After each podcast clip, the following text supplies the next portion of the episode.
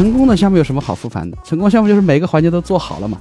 只有那些失败的项目才值得去想哪个环节没做好。我们管这种现象叫好单子没故事。这个故事多了，它容易出事故。对，老板们特别喜欢让销售呢讲一些成功案例，力挽狂澜啊，千折百回啊。实际最后发现，甲方其实是我舅舅，对吧？没有什么故事。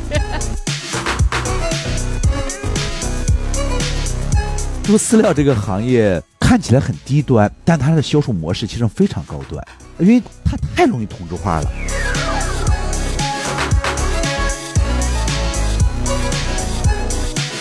假设你的产品做到了一百分，你的竞争对手做到了九十九分，在客户看来你只有一分，因为客户他看差异。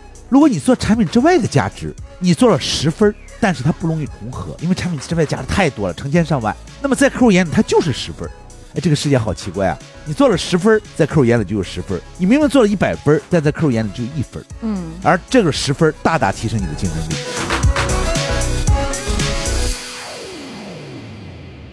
亲爱的听众朋友，大家好，欢迎收听本期的创业内幕，我是主持人丽丽。本期啊，我们请到的嘉宾啊，非常非常有意思，大家一定要认认真真的听，因为我相信每一位听友都对这个话题无比的感兴趣哈，也很想知道这个制胜的秘诀。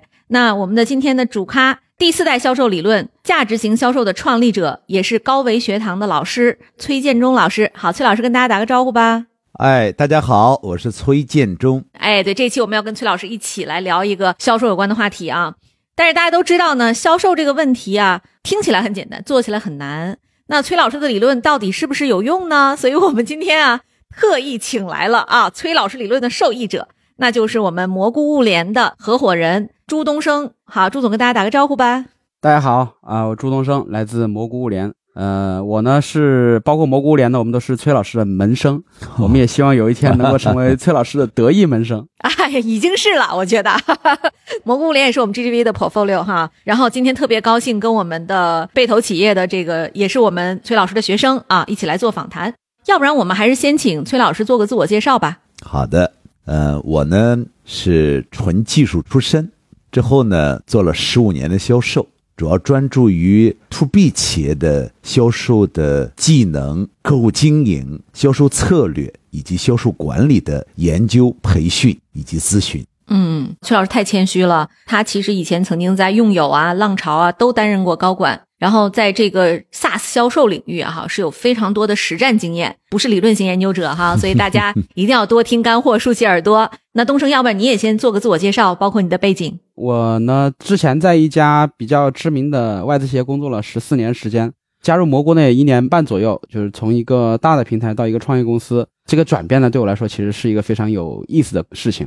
在一个非常成熟的一个体系里边，到一个不是那么成熟的体系里边，经历过一个从零到一的建设过程，包括这个销售体系的建设过程。所以呢，今天也非常高兴啊，能够跟崔老师一起把我们在崔老师这儿学到的一些东西，能够跟大家做一个简单的分享和反馈。嗯，对，特别好。哎，崔老师其实他也是一个理论创造者和研究者啊。前两天我们俩在聊的时候，他就跟我讲过，就是目前全球啊。销售方法论其实是已经到了第四代，对不对？对。可能很多听友呢，对于前三代也不是特别了解。那么到第四代之后，它变革的主要是哪里？要不然我们先请崔老师先介绍一下这个理论吧。这四代啊，差不多发展了一百二十年左右。第一代呢，我管它叫科学方法论。销售呢，它作为一种科学体系，而不是再是艺术出现。这个呢，在一百年前基本上就确立下来了。第二代呢，发生在上世纪的七十年代左右。叫专业销售，最著名的原理就是 FAB。第三代呢，大家更是耳熟能详了，叫顾问式销售。差不多发源于八十年代，成长于九十年代，出了很多大师级的人物，比如尼尔·雷克汉姆、呃麦克哈南等等等等。二零一零年以后，呃，销售方法论呢，现在开始有了新的萌芽或者叫转型，我们管它叫第四代。第四代应该叫什么名字？每个人叫法不一样。我这边呢就叫它价值型销售。它和第三代顾问式销售最本质的区别在哪里？顾问式销售呢产生于八九十年代，那时候的市场经济啊还不够发达，大家呢更关注在产品本身，当然也会关注客户。但是呢，这个市场经济发展的现在，有两件事情彻底改变了销售本身。第一件事情呢。就是同质化。今天几乎在各行各业都有这个同质化的现象，而且非常严重。第二个呢是互联网，互联网发展对销售的影响是什么呢？它导致了信息差的消失。从前我们还可以通过信息差去忽悠一下客户，现在不太可能了。客户一上网就能找到很多厂家，而这些厂家之间还相互同质化。对，对，还可以买呢。对在那个搜索引擎上还有了 SEO、SEM 这个特殊的行业。对对对，没错。所以我们必须要找到新的方法来解决同质化销售的问题，这就是价值型销售着重要解决的问题。对，其实我读过您的一些理论，我知道就是您把销售从订单和客户两个维度来出发，分成了四种模式：小订单、小客户、大订单、大客户，对吧？嗯这个对于普通人来讲，感觉非常绕，感觉也没有什么区别。您要不要给我们讲讲这四种销售达成交易的关键点到底是什么呢？嗯，好，这里面呢和我的经历有关。刚才说我是做 ERP 出身的，我刚刚开始出来做讲师的时候啊，这是十三年前。那时候我认为呢，所有的销售都像卖 ERP 一样的卖他们的产品。做了很多年讲师之后，接触的企业多了，突然发现这个世界不是这样的。不同的行业、不同的产品，它有不同的销售模式。那么销售模式区分的这个维度，刚才您说过了，包括客户的大小、订单的大小以及订单数量的多少。我们做这种分类的目的是什么？这才是关键。找到每一个模式业绩增长的最重点的地方在哪里？这是我们把它分成小客户、大客户、小订单、大订单的原因所在。比如，我从前卖 ERP 之前卖财务软件，典型的小订单。小订单要做的是什么呢？商机。如果你找到足够的商机，它对销售能力的依赖性并没有那么强。简单说吧，找到就成功了一半。但是后来做 ERP，你会发现 ERP 它每个单子几百万、几千万甚至更大。这时候商机啊没有那么多，最关键的变成了转化率，而转化率的核心是销售员的能力。所以这个我们把它区分四类的目的是找到业绩增长的核心的要素在哪里。我们在核心要素上做投入，这一点东升他们公司也有这个现象。对蘑菇呢，虽然说时间不太长啊，那个业务还在快速的发展过程中。很有意思的是，我们这大客户大订单、小客户小订单这几个组合，我们全都存在，对，我们全都存在。所以呢，在之前我们确实也处于一个比较混沌的状态。销售人员对于客户的这个分类分级，会觉得我就用一套方法，想放之四海而皆准，一套模式去打清楚这些客户，浪费很多时间，但是结果又不太好。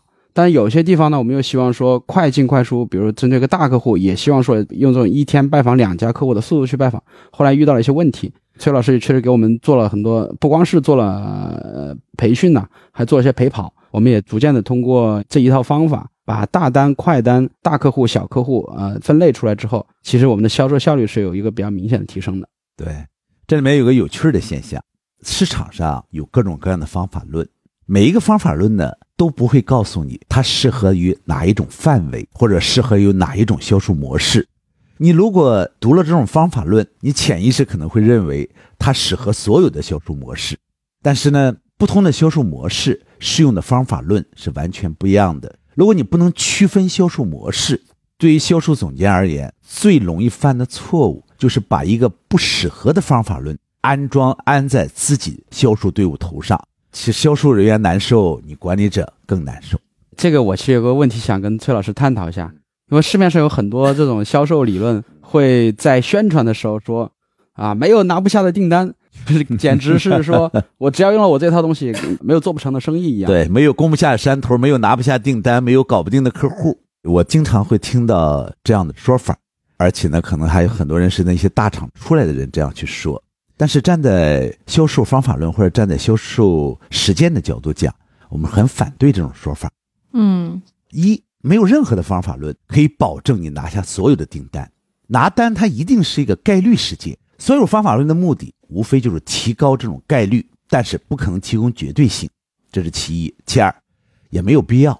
如果你想拿下所有的订单，也许有些订单成本实在是过高。嗯，第三，销售真正追求的叫单位时间回款最多，而不是每单必赢。你仔细体会这两者的区别。嗯如果是单位时间回款最多，他会主动放弃一些订单，而他要把时间投入到最有效的订单当中去。管理者呢喜欢说的一句话叫做“有百分之一的希望，尽百分之百的努力”。但是一个成熟的销售管理者或者一个成熟的方法论，他一定是反对这种事情的。为什么？如果一个订单只有百分之一的希望，那你为什么不去做那百分之十、百分之二十、百分之三十希望的订单？你可能说没有，没有，你去找啊。选择大于努力。嗯销售当中一切都是变的，只有一件事不变，一天只有二十四小时。嗯，哎，这个非常让我觉得 impressive 哈。这个因为东升老师本身也是崔老师的，我们叫学友嘛，或者叫学生。就是您觉得您之前在也有十几年生涯中，就是带销售的这个业务，到今天学完之后，一个最击溃了你的对这个事情销售这个事情的理解的是哪些方面？其实还是有两点，我觉得让我在日常工作里边感受特别深，就是可以算是一个击溃啊。呃，哪两点呢？我们在培训和崔老师陪跑的过程中，我们发现每个人都存在这样的问题，就是有一句话，这个崔老师原创就是不要过早的掏产品。对，我们在了解完客户的真实需求以及他的需求背后的期望和动机之前，不要那么快的说啊，我有这个东西，就是好像是你有病，我有药，我马上就把药掏给你了。嗯而是要搞清楚到底你是有什么问题之后，你需要什么样的资源、什么样的解决方案，然后这个解决方案和资源有些什么样的特征，哎，最后可能对应的就是我们一个产品是什么样的。这样一来的话，其实很多话就客户自己讲出来了，你帮他分析清楚了，而且你会让对方觉得你跟他确实站在同一个立场。还有第二个呢，就是黄金积木。呃，我们很多销售在，包括我自己啊，会忍不住啊，要把自己所有知道的东西一股脑的倾泻给客户，恨不得说啊，我要把我所有的资源都对接给你。这样的话，你选择一个跟我有关的就行了。但崔老师有一个那个对我们的观察之后的一个鞭策是说，不要那么着急说话，先等几秒钟。反正尴尬的不是我，尴尬的就是别人嘛。他就会继续说，对吧？他就会继续说出来，他就对自己讲出来。对这里，面啊，东升说了一个很重要的概念，也是销售当中常见的误区。销售啊，他喜欢比较早的掏产品，是在充分了解了客户的期望、需求、动机之前就开始掏产品，一言不合就掏产品，总想拿出产品来把客户砸倒。但是在大单销售当中，没有完美对策。这句话什么意思呢？如果你买杯矿泉水，你可能挑不出什么毛病来；但是你买辆车或者你买套房子，你会发现永远都有你不满意的点。嗯，如果你过早了套了产品，你会发现客户永远记住的是你不满足的地方，而不是你满足的地方。你明明满足了他百分之九十九，但是他总是告诉你那百分之一不能满足的地方是什么。所以我老说一句话叫做：好销售的外号叫憋得住，差销售的外号叫憋不住。对，哎，说的特别好。其实我刚才呼应一下哈，就是我抛这个问题给东升呢，其实是希望能东升脑袋一下就爆出一个他的那个点，但实际上东升爆不出来，是因为他太有经验了，就是说他过去的十多年销售，包括他现在又有了一个改进的过程嘛，就也升级过，所以他可能就不是一下子能说，哎，这好像就是我我意想意料之外的。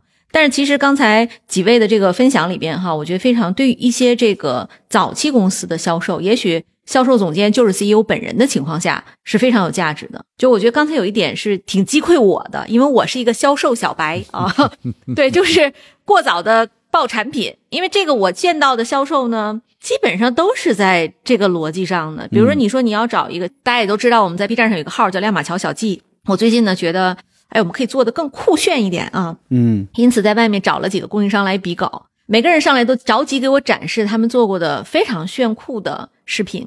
但是我其实要的根本就不是这个，因为那不是核心竞争力。核心竞争是力是你对科技行业的理解。比如今天我去讲 OpenAI，或者是明天我去讲 GPT，那这个里边其实有大量的技术上的难度在里边。你发了一堆时尚明星、国际的好莱坞大明星的这个访谈。这跟我有啥关系，对吧？所以说，他你要先抓到用户真正最 key 的需求，你先了解我到底要什么，谈不成也不会浪费时间啊，因为我是比较直接的甲方，那我会告诉他说，哎，你这个能力我不需要，不是每个人都愿意直接把自己的需求说出来的。就刚才呼应您说的，你得有一个黄金沉默，你就逼着他说 啊，你怎么哎啥反馈啊，对吧？把问题抛给他啊，然后那他如果说不能说出这个问题的坑节儿，你们老是在一个问题上纠缠，进不了下一步。我们俩刚才也也在用黄金静默，等着你把话说完。我们想想，病人更相信医生，还是更相信药店导购？我们再看医生和药店导购他的行为有什么不同？比如说，你去药店买药，你说你肚子不舒服，我要瓶黄连素，导购马上就告诉你在那边，你去拿吧。而且他会给你一个，哎，这个品牌的，哎，这个品牌的好哎，对。但是医生会怎么做呢？你说我肚子疼，你给我开瓶黄连素，医生说哪不舒服？你会发现，医生和你谈话谈十分钟，其中有九分钟他在关注病情，而不是关注药。所以，销售应该是医生，不应该是药店导购。对，但这会不会对销售提出了特别高的要求啊？对，东升，你的实战经验里，你的销售团队有多少人能达到刚才说崔老师说的医生的这个标准？就不用说销售团队，就是我们自己啊，我们也是做了很多年，也经历很多岗位啊、以及我的一些朋友们，包括呃一些创业公司的老板，因为我有些客户也是崔老师的学生，在聊到策略销售对自己的冲击和改变的时候，其实都会有那种豁然眼前开朗的这种感觉，就是以前总觉得哪里不对，但就是想不清楚哪里不对。哎，对崔老师一点拨之后，哦，原来症结在这个地方。包括刚才说的，不要过早的掏产品，然后要黄金静默，在很多实实操过程中，坦率说，包括现在我们在面对一些比较重要的客户的时候，我们就会不由自主的多说两句，然后会等不及就去抢话，就去把这个我们本来想放到后面的事情给拿出来。其实这里面呢，确实对销售要求很高，但是有一个捷径，它很容易达到这个要求。这就谈到销售的成长问题了。当我们说销售成长的时候啊，我们首先要说这个销售的能力它是怎么构建出来的。销售的能力它是三部分构建出来的。第一部分是素质，比如说我坚韧不拔，我脸皮厚，颜值高，智商高，这些东西往往没法去培养，你只有去选择。第二个呢，是我们说的技能，拜访啊、沟通啊、展示产品啊、了解需求啊、获得承诺呀、约见啊等等等等。第三个叫知识，知识呢包含我们对自己公司的了解，对产品的了解。但是我们说的最重要的知识，并不是对自己产品的了解，而是对客户业务知识的了解。这就我想说的捷径了。多长时间能培养一个合格的销售？我们且不说多么优秀吧。呃，我问过一个老板，如果我三个月给你培训一个合格的销售，你你觉得这个速度怎么样？他说：“我们通常都是三年培养不出一个合格的销售。如果你能三个月培养出一个合格的销售，那就太好了。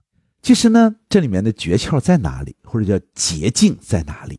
我们把一个销售比成一个运动员，比如说足球运动员，你发现足球运动员他也是这三条，比如说他场上的意识，像梅西那种意识啊，那那都是天生的，这是可遇不可求的哎，可遇不可求的。对，第二个是技巧，过人呀、射门啊、传球，你知道吗？一个职业运动员往往从五岁就开始练，练到十八未必能上场，有多难你可想而知。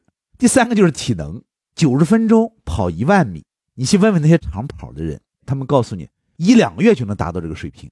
所以捷径是先从客户业务知识学起，一两个月往往就能成为一个不错的销售。所谓不错，就是能打败那些关系型销售或者产品型销售。嗯，这个我们试验了上万名销售了，这个捷径算是今天传给大家吧。这说的太好了。其实您看啊，就是我呃十几年前呢带上市公司品牌部，然后当时我带这个团队的时候，我连续换了三个公关公司，就是几年的时间里，有一个就很快就他是原来的那一任留下的，我就很快换掉了，都是超级大的公关公司啊。然后到那个最后这个小这个公关公司呢是个中型的公关公司，它只有三百到四百人的规模，全案的这个公司的话，Four A 是不大的哈。然后为什么这个公司跟我们最后走了很多年？原因就是因为这个团队长期服务我，他比我还懂通信的技术。就是我们最后就是几年服务下来哈，我们可以市场团队内部可以非常深度的讨论通信的很多前沿技术，对标的国外的公司、国内的竞争对手的一些情况。嗯，我就说，我们今天那个如果有一个做视频的公司啊来找我，他说：“哎，丽丽，我跟你说，我做过十个科技解读类的案例，我不用看他后期，你就可以来了，对吧？你你就是我要的人。但其实没有人，没有任何一个人问过我，你到底想要什么？我们已经做了两年的视频，他但凡在网上认真看十个片子，就知道我不是讲 VC 的。丽丽，我觉得你今天讲那几个例子，其实都又带到另外一个话题，就是我们在研究那个客户需求的时候，其实崔老师把它分了三层，嗯，就是期望、需求、动机这三层。对，这个叫闷模型。对这个模型，就是你刚刚举那两个例子，包括说咱们在日常的一些那个生活里面，其实也都这样的，对吧？我去买颗大葱，但是我买颗大葱的需求，我到底是干嘛呢？我要做一顿饭。我为什么要做这顿饭？是因为，哎，我可能好久没有跟我儿子一块儿吃饭了，然后我最近要给他做一道我新学的一道什么什么菜，需要这样一个食材，这个才是我最后的一个东西。我想跟我儿子搞好关系，对吧？你你也知道，现在亲子关系是比较，哎，这是我发明的一个沟通模型。我们管它叫闷模型，M E N，期望、需求、动机。这个模型的目的是什么呢？我们要解构客户的谈话，就是客户说话的时候，你能不能听懂？你听懂了，才能够引导客户的想法符合你的产品和方案。刚才东升说的非常好，我再说一个小例子，你马上就理解卖模型什么意思了。比如说，东升的老婆给东升说：“我要买个包，LV 的，大一些，三层的，紫色的。”不能低于两万。这个东升说：“你买包干嘛？”他说：“有很多作用啊，比如说放手机，放孩子的一些日用品，放化妆品。”然后东升给他老婆说：“呃，这个不需要买两万块钱的，买两百块钱的包就能解决这些需求。”他老婆就把他殴打了一顿。我们来看这个案例哈，一开始他老婆谈的这种包的样子，这叫期望。客户在描述他想要的东西是什么，然后呢，这个包用来干什么的叫需求，然后为什么被殴打呢？动机没搞清楚。可能她闺蜜刚刚买了个一万的包，如果不买个两万的包，她在闺蜜面前抬不起头来。嗯，我们没有理解客户的动机是什么，所以我们被打，活该。嗯，对，你觉得这个动机可以问出来吗？问出来，能能问出来，太挑战了，很有挑战。对，就是他。他有一些谈话技巧，是他一定能慢慢向你透露出来。对我们训练的很多销售，我们现在训了几万名销售了。我们要求他做到什么程度呢？客户话音落地，立刻就解构出这三样东西来。如果你真能做到这一点，你会发现人生啊没什么意思了。因为你发现没什么好人，嗯 开个玩笑。对这个动机有多么重要，就是他一定是那个对方心里最缺口的地方。没错，就做销售，就是你要把你要把客户的那个缺口，真正的缺口补上。他不会跟你说的那么呃露骨的。对。但是我我就跟你们举个例子啊，就是相反的例子。东升是被老婆揍的，我老公是被我表扬的。太扎心了。就是 呃，今年的那个是是什么情人节还是什么节，我忘了，还是我们俩的结婚纪念日啊？老公呢试图给我转个红包，他每年呢他其实都会转一个，就在网上转一个红包啊，就什么什么五二零一三一四之类的这种数字啊。然后那天呢他刚好卡上的余额不足了，就是七位数不够是吧？五二零一三一四，七位数不够啊？没有没有 没有，看出来了。然后呢他就他就截了个图给我说媳妇儿我尽力了，我真的我我我老公不让我跟别人说这个事儿哈，因为他他觉得这个实在是太丢脸了，他忘了那张卡上那个钱不够了，但是就是。这件事儿完了之后呢，我是觉得我非常开心。我没有要求他给我转账，因为其实就是他他转什么个数字对我来讲没有那么重要，因为我每年都他都会给我转一个，我会觉得很形式主义。这么多年了，对吧？老夫老妻了，但是那个我觉得他这个心意在这儿，包括他自己可能也觉得每年转这个账转的非常无聊，所以他就用这件事儿哈，晚上我就很开心，我们两个一起出去吃了个饭，特别特别开心，嗯，就度过了美好的一天。对，我觉得可能对，就是这就是动机 抓住了，对。最关键的是，你发现，哎，他身上没钱，然后你突然就放心了。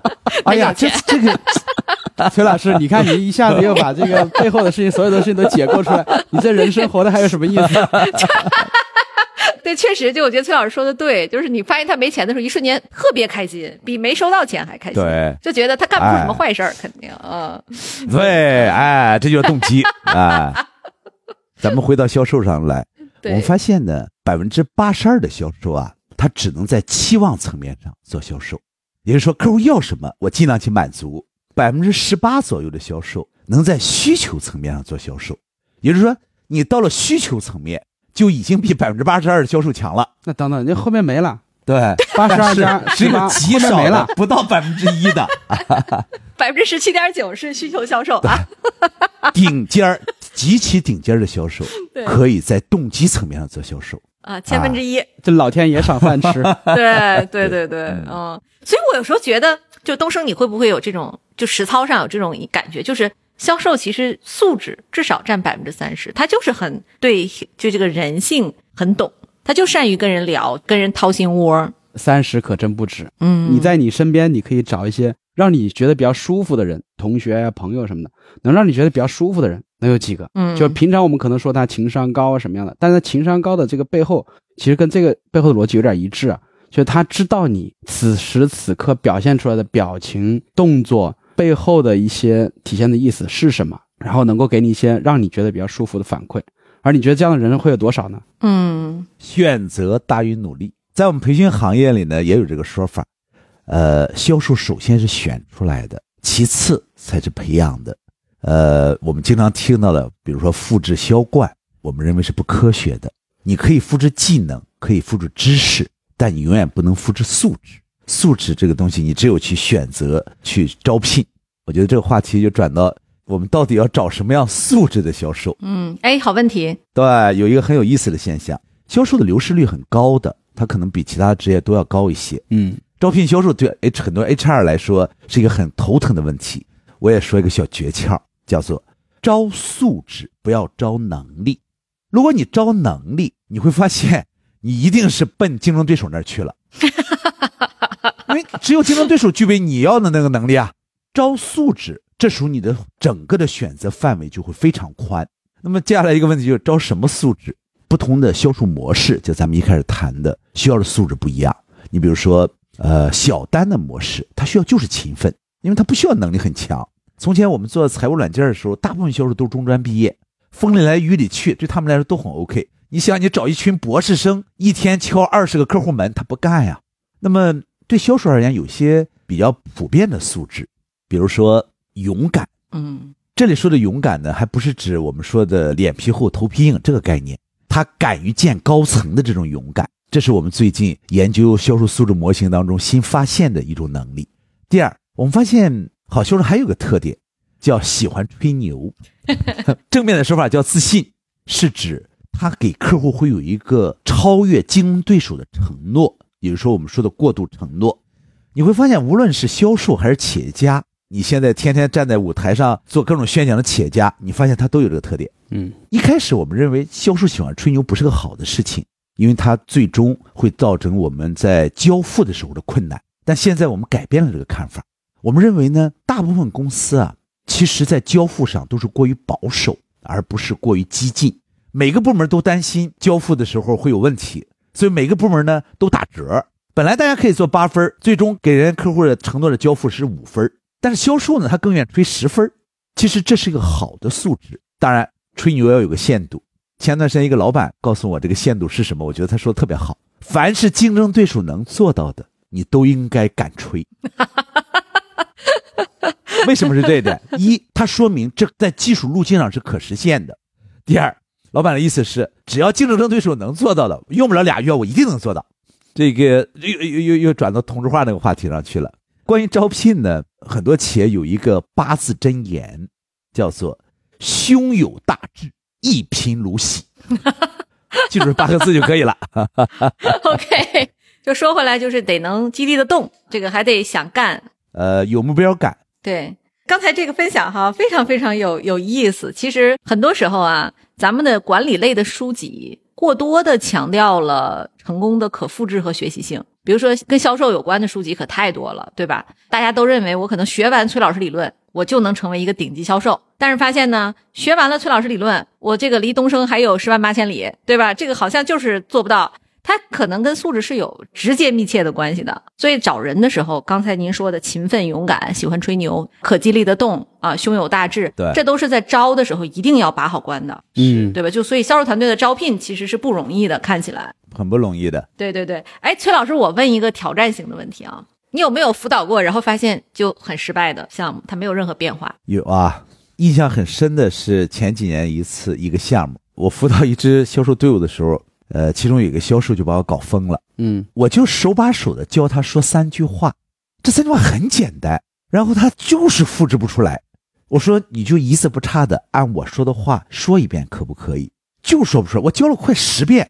后来呢，我就问 HR，我说你是不是搞错一件事情啊？你把不该招的招进来了，把该招的都给轰走了。那可能是竞争对手派来的人士。对啊，你是不是 有问题的？我当时真的是找他 HR 去了。嗯不过最重要的一个问题还不在于他的智商，最关键的问题在于他能不能实现以客户为中心的这种思维模式的转型。很多人觉得，哎，销售这个职业呢，不是一个特别高尚的职业，但销售恰恰是一个很高尚的职业，因为他必须考虑以客户为中心。自私的人干不了销售，这个思维模式的转变，才是我所经历的所有的事情当中最难的。嗯崔老师讲的一个个例啊，我也有个有点类似的例子，但这个例子我觉得比较正面。我有个好朋友，当时他做了一个很耀眼的一个新业务模式的一个突破。本来一个比较默默无闻的销售啊，一下子进入到管理层的视野里面，说：“哎，这个人不错。”然后就拉着他去各个呃销售的会议上去分享经验。呃，那个谁，你是怎么做好的呀？你给大家都讲讲。这个哥们儿呢，真的很实在，因为我我跟他沟通比较多，他就跟我抱怨。成功的项目有什么好复盘的？成功项目就是每个环节都做好了嘛。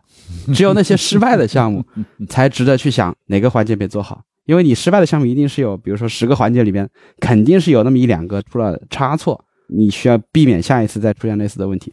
我们管这种现象叫“好单子没故事”。嗯，老板们特别喜欢让销售呢讲一些这个成功案例，尤其是怎么力挽狂澜呢、啊最喜最喜欢对力挽狂澜啊，千折百回啊，不屈不挠啊。实际最后发现，那个甲方其实是我舅舅，对吧？没有什么故事。其实，一个真正的好销售，或者一个真正的好单子是什么样的单子？不是是指他克服了多少困难，而是指他就没碰到困难。嗯，而这个没碰到困难，就是我们在策略销售当中所谈到的布局，把战场布置的一切对你都有利，这时候你就不容易碰到困难。这也是销售当中一门课，叫策略销售啊。顺便给自己广告一下啊，这本书我快我我交给出版社已经一年了，应该今年能发能发版。嗯，我们来看一个大单的该怎么策划，该怎么运作的啊。这个我也特别期待，因为我问我问了至少三次 崔老师这本书什么时候出版。嗯，那个其实咱们说到说这个好单子没故事，对我再加一句啊，这个故事多了，它容易出事故。对，一旦丢单子就回来抱怨公司呗。所以这是我们发现另外一个问题：这个销售呢遇到困难呀、他不是去搞客户，他回来搞公司，动不动让公司降价、给优惠措施、提供更多资源。这种销售我们发现很多。呃，一旦一旦面临困难，就说公司的价格定的太高，动不动就回来做自己老板的工作。你去搞客户老板，你老回来搞自己老板，算怎么回事啊？尖软柿子捏。各位听友们，欢迎收听由 GGV 纪元资本为你呈现的商业叙事节目《GGV 投资笔记》，这也是继创业内幕后 GGV 出品的第二档中文播客。我们将顶级风险投资人与优秀创业者的讲述做成声音故事，为你呈现一档耳目一新的商业播客。在这里，声音是最直接的讲述者。GGV 投资笔记，你不容错过。一开始我们也介绍了，崔老师这个销售理论已经是就全球的应该是第四代了。但是大家确实就是有一些公司呢，或者是有一些个别的销售团队，确实不大容易被升级啊。到这种情况的时候，崔老师或者是东升，你们两个人会有什么建议？比如说你发现你带着团队就是带不动，那你会要求他，比如说我们重新升级一下团队，还是说我们内部再做一做复盘，是不是这个跟辅导老师的沟通没有做好，是哪一种？我觉得这是个很复杂的问题，也是个大问题。带不动呢，首先我觉得在管理者身上找问题，比如说您刚才说的辅导能力不足、缺少方法论、考核不够、管理不严。其次呢，还是我们刚才谈到的选人，换脑袋远比换人难多了，所以呃，还是从人上找。我觉得这两个因素呢是核心。嗯，东升你你实战中怎么做？其实也是从那个慢模型出发。如果说你通读了崔老师这几本书之后，呃，你会发现有有一些比较有意思的现象，就是它这些模型不光是在销售的这个理论去呃能够起到作用，其实在很多日常生活中里边，包括管理方面也能起到一些作用。就是我们你刚刚举的那例子例子其实很好，这个创业公司想换一个销售总监，但最后把 CTO 给提起来之后，问题迎刃而解了，对，对吧？这个问题就非常非常典型，就到底销售不行是因为什么原因？我们得把这个问题搞清楚。对我遇到的比较普遍的一个现象是，客户订单类型、销售的能力模型和产品的定位不匹配的问题。对于我来讲的话，把这些东西能够匹配起来，当然那个出发点一定是客户啊，客户的需求、客户的动机它是什么，基于这些东西出发，然后再把你后面的所有从订单的接触的方式，包括你销售能力模型以及你的产品的组合方案、你 portfolio 应该怎么去做好匹配，这个是最重要的。对，东升说的特别好。我当年有过一个经历，我一开始呢是卖财务软件，呃，后来呢转型做 ERP 软件，不是我一个人转型，是整个公司转型。在这个转型过程当中，有些人就渐渐的被淘汰掉了。它适应于财务软件那种销售模型，但它不适合 ERP 这种销售模型。其实说的残忍一点呢，呃，销售是其中的一个环节，呃，我们不能把所有的问题都归根于销售，但是在调整的时候，呃，也会把它当成这几个环节里面的一个组成部分。比如说，我应该调整产品，那我就调整产品；应该调整 go to market 的方式，我就调整这些 sales approach 的方式。但如果说真的是销售本人有能力啊，包括呃我们自己有一些不匹配的地方，那就从这个环节去下手，也没有太多说动人不动事儿啊，或者动人不动产品，不会有这种先决条件的。对，就实战中还是要系统性的解决问题，不能头疼一头，脚疼一脚。对这一套体系，经常出现这种，你觉得把这块解决了，其实问题在那块出现的更加严重。结构化思考、系统化思维，嗯，因为销售只是最终的结果，它其实这个后面有非常复杂的一套组织上的问题哈。对对，对，那个本次访谈最经典的问题来了啊，就东升啊，你上了崔老师的课，你的销售业绩提升了多少？送命题，在去年的时候增长百分之二十五左右吧。疫情期间吗？对，崔老师辅导我们那年是疫情最严重的一年，我们就是希望说能够在他能够陪跑的情况下，整个我们的公司的那个销售体系其实发生一个比较大的变化，而且这些变化不光是我们这儿，是整个蘑菇的一些变化，是在呃一边经受疫情的捶打，一边去见缝插针的去跟崔老师去联系，然后一边调整销售的架构的过程中取得这么一个成绩。我个人认为这个其实还是很厉害的。太厉害了！蔡崔老师，你要不要跟那个国辉他们说一下，要不要分你点股份？他们估值涨得很快，你知道吗？崔老师的课程是全中国最贵的，可能没有之一了。对，确实确实。对对对，非常非常 valuable。这涉及到丽丽刚才谈到一个核心问题：如何来快速的提升我们的销售业绩？我们说一千道一万，这个问题才是根本。对于一个创业型公司而言啊，我觉得先不要太着急谈我如何建立一个销售体系，我觉得这还不是最重要的。当务之急是干嘛呢？找出关键销售活动和业绩增长策略。业绩的增长，站在销售的角度呢，它主要来源四个方面。第一个呢，我们叫做呃商机数量的增多，这取决于你的市场覆盖能力。比如说，你从前一千一万家医院，你覆盖了呃一百家，今年呢，你准备覆盖五千家。第二个呢是销售人员能力，它决定了转化率，这一点我们比较容易理解。漏兜里扔进十个单子去，从前下一个，现在下七个。嗯第三件事情呢，是指你的客户的选择，你到底在老客户身上下功夫，还是在新客户上下功夫？到底在大客户身上下功夫，还是在小客户身上下功夫？你到底在哪一个聚焦点上下功夫？对你的业绩当然影响很大。第四个方面呢，是你的产品组合，你到底侧重于哪些产品？这个新产品、老产品是组合卖、拆开卖，这四个方面啊，并不是策略本身，它是指我们制定业绩增长策略的四个产出地。策略就在这四块地上长庄稼。嗯但是呢，策略呢只是一个方向，你可以选择方向或者选择道路，但是你不能管理道路，所以你还要再往下落一层，叫关键销售活动。它是指完成我们已经制定的业绩增长策略所必须做的动作或者最重要的动作。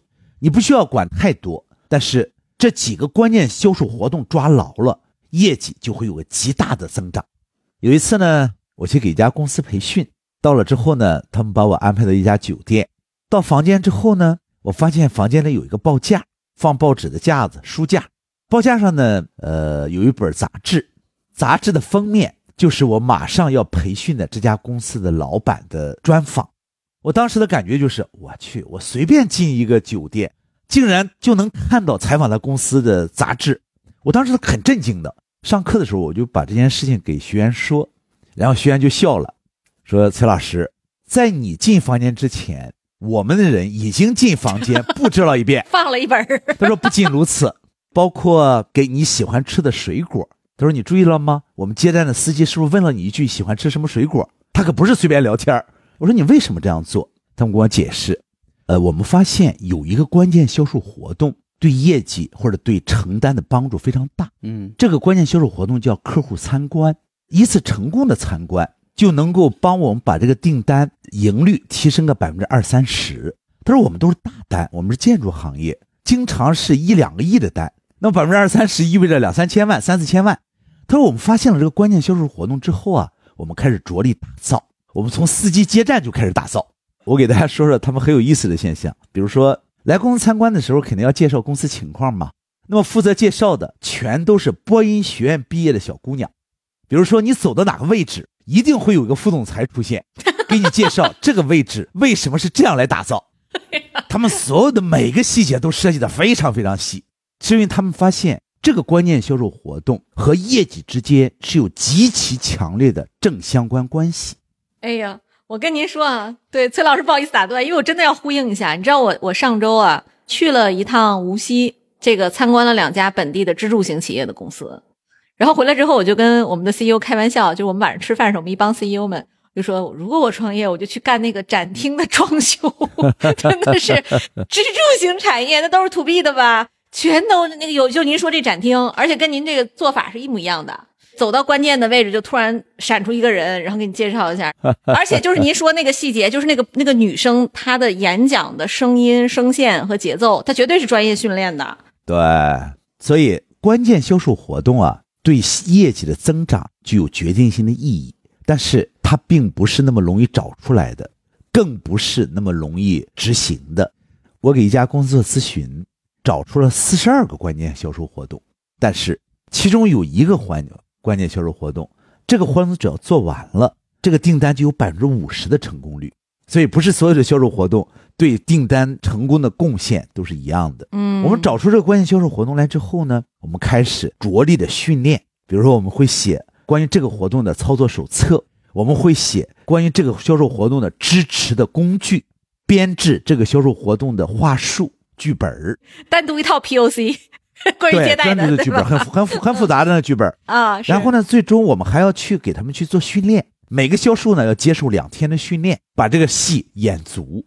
所以找到很重要，找到之后如何让销售真的会去做，这个更重要。一般的团队啊，也就是三四个、两三个关键销售活动。所以我特别建议创意型企业，你核心的问题抓住这些关键销售活动，设计、训练、管理、辅导它，这对业绩简单又极有冲击力。哎，东升，你你们学你们公司有什么关键销售活动？我特别好奇。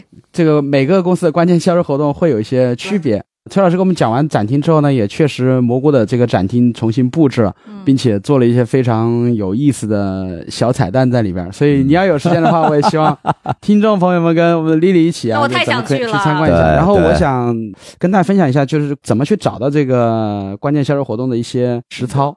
这个呢，其实是一个归纳法呀。我们会通过销售的这个一些反馈过来说，哎，把这个环节分为多少多少步，然后其中哪一步的这个转化率大概是什么样的，然后这个转化率反映到最终的承担上面的这个最终转化率又是什么样的，这是第一步。但是呢，我自己在实操过程中发现有几个点，我觉得可以分享给大家去借鉴一下。问销冠他在哪个环节是做的最好的，就是他哪个环节，甚至他哪句话，每次说完之后，他就感觉客户眼睛里边就开始放光，他就找到那个环节。而且你会发现，销冠对这个东西都很都很敏感的。你只要问问他之后，他可能真的是能够脱口而出说：“哎，我把哪个事儿做好，哎，我就会发现客户的反应有变化。就问一个问题：哪件事情你做完了，你去对这个单子就开始踏实了？这件事情往往就是关键销售活动，这是我最喜欢问的问题。嗯，对我，我其实觉得，你看我们平时在谈 deal 的时候也是这样的呀。我们大家称之为说，这个投资人他的直觉非常好。嗯，其实很多时候不是直觉，就是他的本能的反应。就是我跟这个创业者聊完，然后聊完之后，他眼睛亮亮的，我就知道他爱上我们了。因为我我经常参与打单的环节，就是我们去投 deal 的时候，我就在。然后所以有时候呢，这个 deal 投的很艰难啊，就是他当然像国辉这种都是我们的挚爱，我们双方都很爱对方，这种就没有这个挑战。有的公司他可能是那种很传统的行业，他并不知道 GGB，你去谈的时候他就说你是谁呀，对吧？然后去的时候他眼神冷漠。但是呢，你走的时候，他眼睛亮闪闪，你那一瞬间就知道有戏了。后面我必须 follow up，他跟我的五个需求，必须得满满足他，肯定能投进去。嗯嗯，对，所以你也有过这个类类类似类似经历的。的经历。待会儿讲一个例子，但是你一定要现在就一定要把它掐掉，这个事情太玄学了，一定要掐掉。就我做的最大的和最重要的几个事情，都有一个环节是，我会带着销售，就是我那时候是作为那个 BD 加呃跟支持销售的角色，我会带他去当地最有名的寺庙里面去烧香。太玄学了。我跟你讲，后来我我觉得是有科学道理的，因为首先我去的当地，比如说我去那个济南，我就是千佛山上有个有个有个寺，我家济南的，但在那个环境里面会发生一些什么事儿呢？就是你在一个非常清静的一个佛门境地里边，你跟一个销售一起，首先大家会敞开心扉说真话，他不会有什么事情忽试图忽悠你瞒着你。第二呢，当你们有比如说一个小时或者半个小时在那儿时候，你脑子里面会非常清晰的去复盘，在我这个项目里边还有哪些地方是漏掉的。当你把这些疏漏的地方，你都你把项目一遍一遍在一个很清近的地方过清之后，你会发现，啊，我这个时候应该差不多了。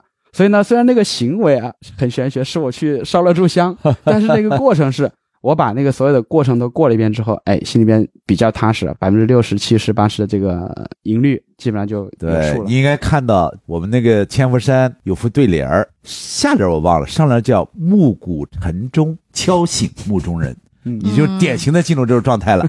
对呀，东升这段完全可以播，太精彩了，真的非常非常好，很很理性。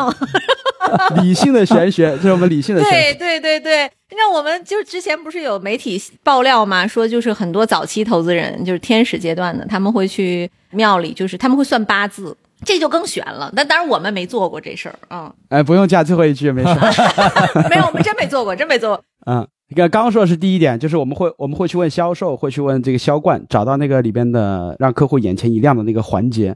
第二个呢，我发现一个更有效果的事情，是我们去问客户，问已经成交的客户，就直接问，啊，你选择蘑菇的理由是什么？对，什么打动了你？嗯，而且我们会发现，你不管用不用黄金期末，你跟他交流的特点之后，他会讲他为什么选择你，然后他接下来会讲一大堆他对你的顾虑啊、担忧啊什么的，这些问题其实就是一个额外的收益，就是他会告诉你在下一次你去面对别的客户的时候，你应该去了解的客户的顾虑可能是哪些。嗯这个我们在销售里老有一个说法，去问问你的老客户，你到底看上我什么了？我改还不行吗？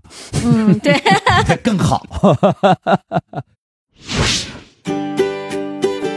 各位亲爱的小伙伴，你知道吗？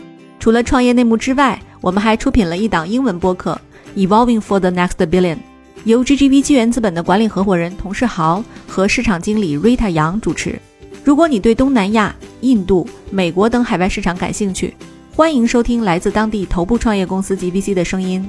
收听及订阅，您可以在我们节目顶端找到 GGB 的小馆，点击进入就能看到我们出品的这档节目了。欢迎喜欢收听英文播客的小伙伴点击订阅哟。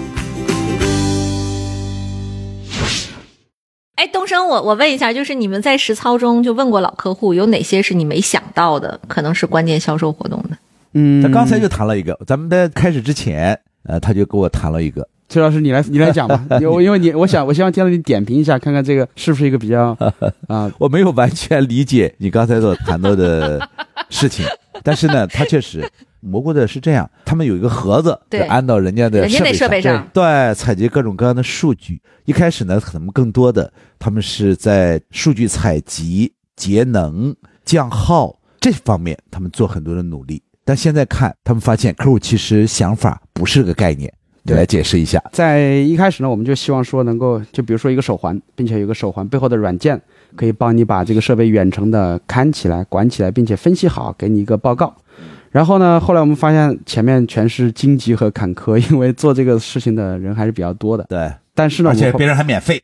对，因为这个行业已经卷到嗯大家都说，有的买软件送硬件，有的买硬件送软件，有的对吧软件全送你先你先试用，用的好再给点钱，用的不好就就当送你了。好内卷啊！已经到这个地步了。但是那个后来我们问了几个比较看重我们的老客户，到底说你为什么选择我们？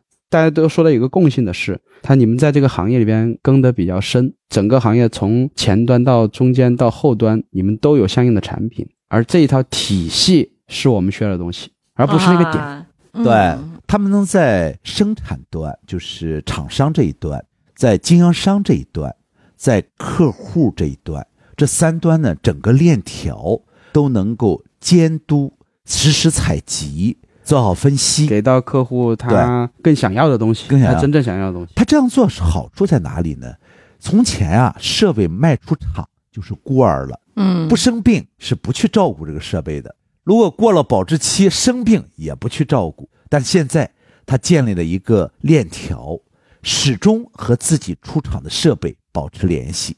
这样呢，他在整个产业链或者叫生态链上，他们有了一些主动性。这种主动性对他赢得市场具有极其重要的帮助。对，刚才东升跟我谈，从前吧，我们只是卖设备招标，现在呢，蘑菇的这些产品已经成为人家甲方招标时候的必选项。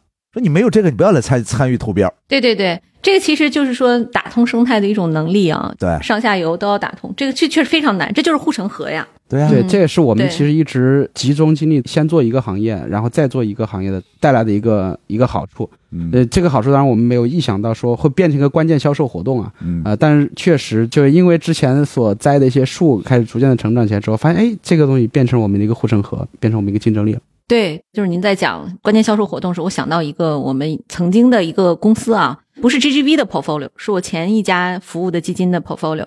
然后他的那个公司里有一家做美容美发行业的 SaaS，中国第一大，他的一个人的量呢是后面二十个公司的总和，嗯，啊，遥遥领先啊。然后我就很想知道，说他的这个关键销售行为到底是什么呢？我后来发现他有很多，就像您说有几十个啊，其中有两个最击溃我的，有一个呢就是他他主动会帮助这些他卖软件的这些美容美发店的老板上新闻。啊，哎，你就听着一开始不是特别理解，说他上新闻这事儿，他自己搞个 PR 不就上了吗？后来发现那些大的连锁的还好，就是那种小一点的呀，他其实没有能力去上当地的媒体，但他有个 PR 团队，就是花点钱就能买几十篇稿，然后这稿呢他们来写写这个人的专访，写完之后发出去投稿，嗯。然后就老板体验非常好，他就觉得，哎呀，你看我上了媒体了，我就会转给我的亲朋好友去看啊，就创业成功了，对吧？嗯这个是一个哎非常有意思的一个关键销售行为。还有一个就是他会搞限时特价，限到什么程度呢？比如他每每个月有好多场线下的那种活动，就是讲讲产品讲什么，然后中间会有一个一个小时的茶歇，是我见过史上最长的茶歇。他的茶歇非但没有人走，人更多了，因为他这一个小时他说我限时啊两折，就这一小时啊你得下单，过了这一小时恢复原价。你说多 push 你吧，对吧？相当 push，所以就是这是个促销。对所有人都在这一个小时疯狂打电话。嗯，您刚才说的这个，我觉得说到我们今天讨论的一个很重点的内容了。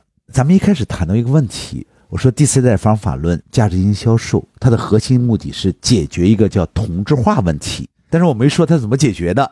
您刚才这个例子呢，恰恰就是解决方案。嗯我在这本书或者这个方法论呢，我提出了一个观点：把产品卖了和产品无关。几千年来啊，销售的主要职责叫传递价值，几乎所有的方法论都在谈我如何来传递价值。简单说就是我产品很好，你得知道，这就是销售的责任吧。但是呢，我们的研究发现，现在整个市场上出现了一种新的趋势，这种趋势叫做销售要创造价值。这里说的创造价值是指创造产品之外的价值啊。司机还得当厨子，你刚才不就是这个概念吗？嗯我举个例子啊，咱们高维有一个学员，他是卖五常大米的，他的客户就是饭店嘛。五常大米有多同质化，你想象一下就知道啊。嗯，没有任何差异化。对啊，没有任何差异。然后呢，他会做什么呢？他会帮饭店设计厨房管理的流程。其实他有一套这样的流程。想想吧，如果一个流这套流程能帮一个饭店省一个厨师，又会怎么样呢？一个厨师一年的工资怎么也得十万二十万，这就是利润。我们在市场上发现了大量的这样的案例，甚至你比如说饲料这个行业，我从前是卖 ERP 的，但是我现在对猪饲料研究特别深。猪饲料这个行业看起来很低端，但它的销售模式其实非常高端，因为它太容易同质化了。对，它能提供的额外的价值包含什么呢？开始的时候他们竞争什么呢？给呃养殖企业，比如养猪场配服务老师，就我去派服务老师，技术上提供支持。接着进一步竞争激烈，我去派厂长、副厂长，就是我从饲料企业派厂长去给你做管理。再往下又竞争，我来帮你卖猪、卖鸡、卖鱼，我来给你提供市场。再往上又开始竞争，我来提供资金链的支持。到最后，干脆我买了你公司算了，别折腾了，我把把你养殖场买了算了。对我听来听去，就特别像 VC 干的事儿，你知道吧？就 VC 过去就是投钱，现在啥都得管，对吧？你看我还得管营销，对对对对还得帮你派人，我还得帮你解决订单问题，我还得帮你出海，对吧？啊，就跟您说这是一个逻辑，嗯这里面它逻辑基础在哪里？为什么我们要认为这样可以大大提升竞争力？原因在于这样，产品同质化很严重。假设你的产品做到了一百分你的竞争对手做到了九十九分儿在客户看来你只有一分儿因为客户他看差异，看差异才能采购啊。但是如果你做产品之外的价值，你做了十分儿但是它不容易重合，因为产品之外价值太多了，成千上万。那么在客户眼里，它就是十分儿哎，这个世界好奇怪啊！你做了十分儿在客户眼里就有十分儿你明明做了一百分儿但在客户眼里只有一分儿嗯，而这个十分大大刺激客户的购买，大大提升你的竞争力，这就是价值型销售一个核心的思想之一。嗯，对，非常非常好啊！今天真的是我自己也觉得聊得特别开心。就是首先我们遇到了两位非常会聊天的嘉宾哈，这个例子从高科技，然后到什么工业互联网，又到了猪饲料，对吧？这是史上 跨界最多、最广的一期节目。对，然后其次呢，我本人也觉得哈，销售理论。本质上来讲，它其实是一个很多时候是能指导你其他的行为、你的生活、你的团队管理，对对对吧？它能指导你其他很多 mindset 的一个一个非常有趣的理论啊。你在国内会看到很多销售书籍的书啊，都是讲什么这个把梳子卖给和尚啊这种做法，就有好多好多人甚至把这种龌龊的事情写到书里边。但你看崔老师的书，你会发现有一点，他很正，他没有那些奇技淫巧，没有说哎我告诉你小技巧，这个用好了之后啊，那个怎么怎么样，你去给客户使点什么小招儿，然后他们就如何如何，他不会这样。这还会写书里吗？会有人写到书里边，但是崔老师哦是你找不到一点这样的痕迹，因为他的一个立场是你要站在客户的角度去看客户的价值，然后找到适应你的策略。对，所以我们有时候觉得，真正的一个好销售或者真正的一个聪明人啊，更像是许三多那样的人，而不是诸葛亮那样的人。兵法上其实也是这样讲。咱们在开始讲的时候说，为什么没有那些奇迹百出？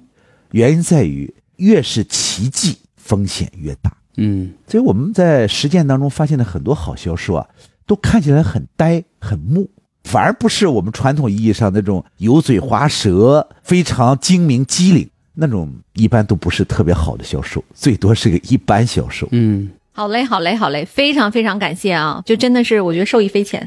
对，所以呢，本期节目的最后啊，就是我们鼓励大家积极的在本期节目下面留言，然后我们呢，到时候请崔老师本人去帮我们抽出五位就评论写的最好的听友。更主要的是，如果留言嘉宾里啊，我擅自做个主，有企业主听了崔老师的这这期访谈，说我想找他做合作啊，那崔老师直接给打个折吧，好不好？啊，好的，好的，好的。嗯 尤其是我们高维的同事要打个折啊，对对，叫什么关键销售行活动来了啊！本期节目的关键销售活动，打折行为。对对对，一定，一定，一定，一定。好呀好呀，特别愉快的一个访谈，感谢这个两位嘉宾啊！好的，谢谢。好的，，谢谢各位，嗯，谢谢丽丽，谢谢丽丽啊谢谢各位，好好好，那我们本期节目到此结束了，拜拜。拜拜拜